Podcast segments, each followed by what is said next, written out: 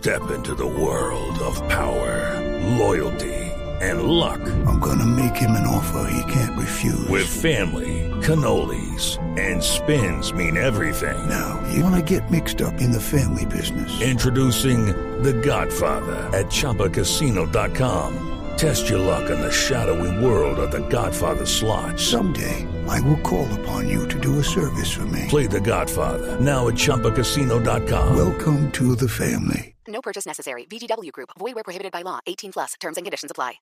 Por medio de una de sus cuentas en Twitter, la guerrilla del ELN negó haber colgado las piernas del cabo Eduardo Ávila en una reja de un colegio en norte de Santander. Abro comillas. No es política del ELN agredir o afectar a la población desarmada. Solo atacamos actores armados y sus agentes de inteligencia. Cierro comillas.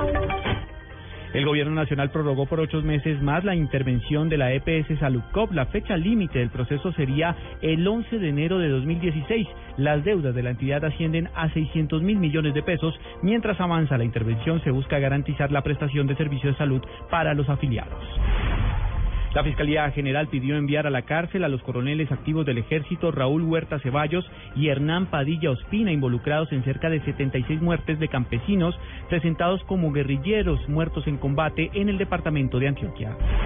Según un informe de la Unidad de Víctimas, en Colombia se han registrado el desplazamiento forzado de 947.180 personas entre los años 2010 y 2014, lo que representa una reducción de 47%.